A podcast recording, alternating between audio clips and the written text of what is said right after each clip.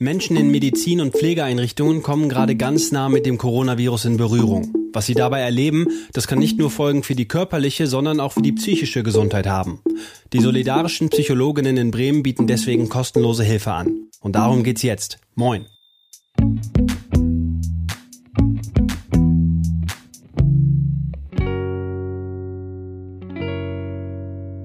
Hallo und herzlich willkommen zu einer neuen Ausgabe von Solidarität. Was können wir tun? Mit mir Lars-Hendrik Beger und Eva Morlang. Moin, Eva. Hallo. Und nach einer der ähm, ersten Folgen, die wir gemacht haben hier im Podcast, da hat sich Fini bei uns gemeldet. Fini und ich, wir kennen uns aus der Uni. Mittlerweile wohnt Fini in einer anderen Stadt, in Bremen, und hat dort mit vielen, vielen anderen zusammen ein Projekt gegründet, das sie jetzt betreut und äh, worüber sie mit uns sprechen möchte. Genau, sie haben sich dort zusammengefunden, um ähm, psychologische Beratung, Betreuung zu bieten für die Leute, die gerade quasi so richtig an der Front im Einsatz sind, die nämlich im medizinischen Bereich arbeiten, Pflegerinnen und Pflegerärztinnen und Ärzte, die gerade natürlich einer extremen Belastung ausgesetzt sind, um denen quasi über so eine Hotline ähm, psychologische Betreuung zu bieten, haben sich die Leute zusammengefunden, die nicht nur psychologischen Background haben, sondern eben auch Freiwillige, die da in anderer Funktion mithelfen können, auch wenn sie selbst nicht Therapeutin sind. Und wir sprechen mit Finny Anton, die ist selbst eben auch eine Freiwillige, die nicht diesen psychologischen Background hat. Sie arbeitet eigentlich sonst im Bereich Kommunikation und Medien und ist jetzt da quasi in der Funktion dabei, zu vermitteln zwischen den Leuten, die Beratung suchen und den Beratenden mit dem therapeutischen Background eben selbst. Hallo Finny, schön, dass du dabei bist. Hallo ihr beiden. Hallo Fini. Bevor wir über das Projekt selbst sprechen, die Frage, die ich mir gestellt habe, was ähm, jetzt diese direkten Folgen der Krise angeht, da steht eben dieses medizinische Personal, über das wir jetzt schon gesprochen haben, natürlich in der allerersten Reihe. Welche Erfahrungen sammeln diese Menschen denn gerade? Also man muss dazu sagen, dass es hier in Bremen gerade mal ähm, noch relativ entspannt ist. Also wir haben uns ein bisschen mit der ganzen Idee auch Anfang März daran orientiert, dass es in Italien einfach Ausnahmesituationen gibt. Da gibt es Triage-Zustände, wo Menschen wirklich ähm, ja über Menschenleben entscheiden müssen. Und ähm, da gibt es äh, Situationen, wo ähm, Menschen einer hohen Anzahl Toter ähm, ja entgegengebracht werden und das können ähm, ja medizinisches Personal bis zu einem bestimmten Punkt vielleicht ähm, verarbeiten, aber irgendwann gibt es einen Punkt, wo auch posttraumatische Belastungsstörungen auftreten können. Und ähm, dem vorzubeugen ist quasi so ein Ziel dieses Projektes. Und wir wollen eben uns auch so ein bisschen solidarisch mit diesen Menschen zeigen, die jeden Tag ähm, ja, damit zu tun haben, Leben zu retten oder eben auch ähm, sich für oder gegen Leben zu entscheiden. Und genau, ein bisschen präventiv quasi im Bremer Land das Ganze umzusetzen. Mhm. Nur noch als, äh, als ja, Anmerkung da, es ist mittlerweile nicht mehr nur Italien, du hast es gerade gesagt, ne? Anfang März war Italien da wahrscheinlich wirklich der Hotspot oder war es definitiv der Hotspot in Europa. Mittlerweile sehen wir das eben auch in Spanien, in den USA und in Hotspots vereinzelt auch in Deutschland. Also das nur als, als Anhang. Wie kam es mhm. denn dazu, zu dieser Konstellation, was ich ja ganz spannend finde, dass ihr eben nicht nur ähm, Psychotherapeutinnen und Therapeuten seid, sondern auch Leute, die in anderer Funktion irgendwie helfen können. Wie habt ihr euch da zusammengefunden? Ähm, also das ist so ein bisschen ähm, über so ein Schneeballverfahren entstanden. Eine Freundin, die hatte ursprünglich die Idee gehabt, die hat sich erstmal so gefragt, die arbeitet im, in der Arbeitnehmerkammer hier in Bremen aus dem Bereich Gesundheits- und Pflegepolitik und die hat sich eben gefragt, wie sieht es aus mit der psychosozialen Notfallversorgung? hat sich bei den Betriebsräten der Bremer Krankenhäuser informiert und eben herausgefunden, dass es hier keine flächendeckende Notfallversorgung gibt. Und dann ging das einfach über Gruppen wie die Nachbarschaftshilfe, Telegram-Gruppen. Man hat Freunde gefragt, die Psychologie studiert haben, welche die selber als Psychotherapeuten aktiv sind.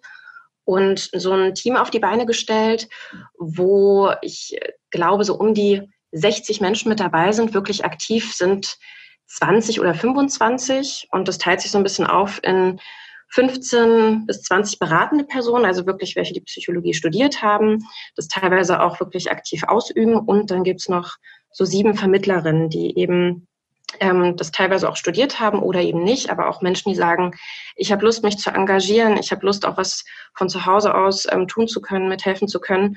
Und ähm, da war es eigentlich komplett egal, was man für eine Ausbildung jetzt erfahren hat, was man für ein Studium absolviert hat. Ähm, und unsere Funktion der Vermittlerin ist quasi auch so ein bisschen uns um die Planung zu kümmern, die Organisation. Wir sind die Ersten, mit denen die Menschen sprechen. Heißt, wir gucken danach, welche Beratenden haben gerade Zeit, an wen können wir weiter vermitteln, wer hat gerade Schicht. Und das ist quasi so eine erste Etappe, die kommt und mhm. genau. Jetzt sind wir schon mittendrin. Wie genau läuft denn das überhaupt ab? Also ihr habt eine Hotline eingerichtet und sagen wir mal, ich, ich selber bin jetzt betroffen, ich stehe da eben in der ersten Reihe als Pflege- oder medizinisches Personal. Was passiert, wenn ich bei euch anrufe? Ähm, genau, es gibt eine zentrale Nummer und von der aus ähm, gibt es Rufumleitung an die jeweiligen Vermittlerinnen, die gerade Schicht haben. Ähm, angenommen, du rufst bei mir an, ich habe gerade Schicht, dann ähm, werde ich erstmal sagen, hallo, schönen guten Tag, hier ist das ehrenamtliche Entlastungstelefon, mein Name ist Fini, ähm, ich bin für die Vermittlung zuständig und sage dann eben, wie die ähm, Organisation abläuft, dass ähm, wir deine Daten anonym behandeln, dass äh, wir deinen Namen nicht irgendwie festhalten und ähm, dann werde ich kommunizieren, an welchen Beratenden, welche beratende Person ich dich weiterleite und ähm, dann muss ich deine Telefonnummer tatsächlich festhalten, um die dann der nächsten beratenden Person weiterzugeben. Die Nummer wird danach gelöscht, das ist uns auch ganz wichtig. Wir haben aber leider keine Möglichkeit, wie jetzt in einer professionellen äh, Hotline-Zentrale zahlreiche Rufumleitungen zu ermöglichen. Man muss sich halt wirklich vorstellen, das ist ganz niedrigschwellig, was wir machen, komplett ehrenamtlich. Deswegen muss es auch so einen Schritt geben. Und ähm, danach wirst du zurückgerufen von einer Psychologin, einem Psychologen und dann kann ein Entlastungsgespräch stattfinden. Du kannst über Situationen sprechen, die äh, dich so ein bisschen aus der Bahn geworfen haben, über vielleicht auch das Miteinander in der Familie, dass du irgendwie nicht mehr zur Ruhe kommst. Und man muss aber auch verstehen, das ist jetzt keine einzelne Therapiestunde, nach der man sagt, okay, alles klar, jetzt geht's mir wieder gut, ich bin geheilt. Das ist so ein erster Schritt, um erstmal auch zu erkennen, Gibt es eine posttraumatische Belastungsstörung? Mhm. Wenn ja, wie muss ich jetzt weiter verfahren? Und wie wird es bisher angenommen? Wie viele Leute nehmen das schon in Anspruch? Ähm, also bisher, das habe ich ja auch vorhin gemeint, ist es halt in Bremen wirklich noch verhältnismäßig ruhig. Es gibt ähm, viel weniger Operationen, die durchgeführt werden. Ganz viele wurden verschoben.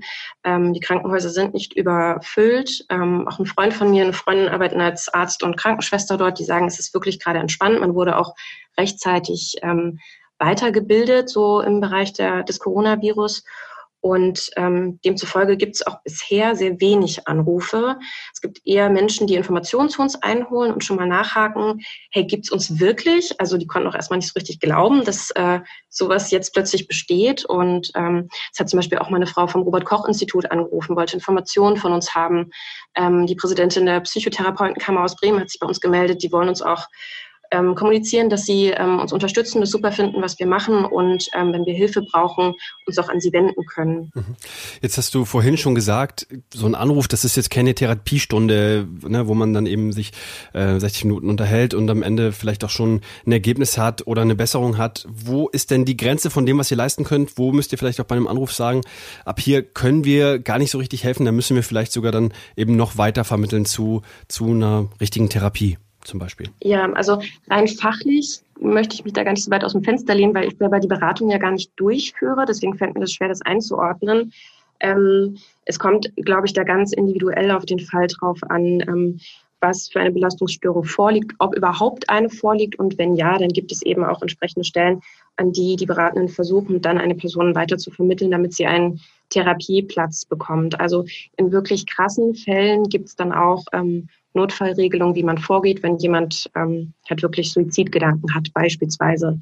Ähm, ja. Du hast ja schon gesagt, man kann sich auf vielfältige Art bei euch engagieren, eben auch Leute, die jetzt nicht selber die ähm, psychologische Betreuung machen können, helfen. Seid ihr denn gerade noch auf der Suche nach Leuten, die mit unterstützen?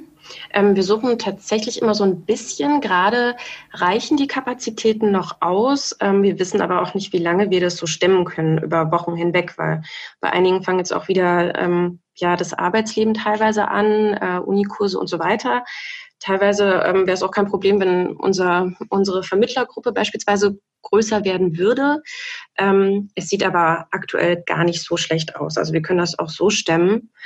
Wozu ich aber aufrufen würde, wenn das nicht sogar die nächste Frage von euch ist, wenn ihr in einem anderen Bundesland beispielsweise ähm, euch zu dem Thema ein bisschen engagieren möchtet oder auch schlau machen möchtet, ähm, man kann immer recherchieren und nachhaken, bei Betriebsräten der Krankenhäuser nachfragen, ob es eine psychosoziale Notfallversorgung gibt für die Mitarbeitenden, beim Gesundheitsamt der eigenen Stadt nachforschen, mit der Psychotherapeutenkammer und auch mit Menschen sprechen, die in Krankenhäusern arbeiten, die ähm, ja vielleicht selber von so einem Angebot gar nichts wissen.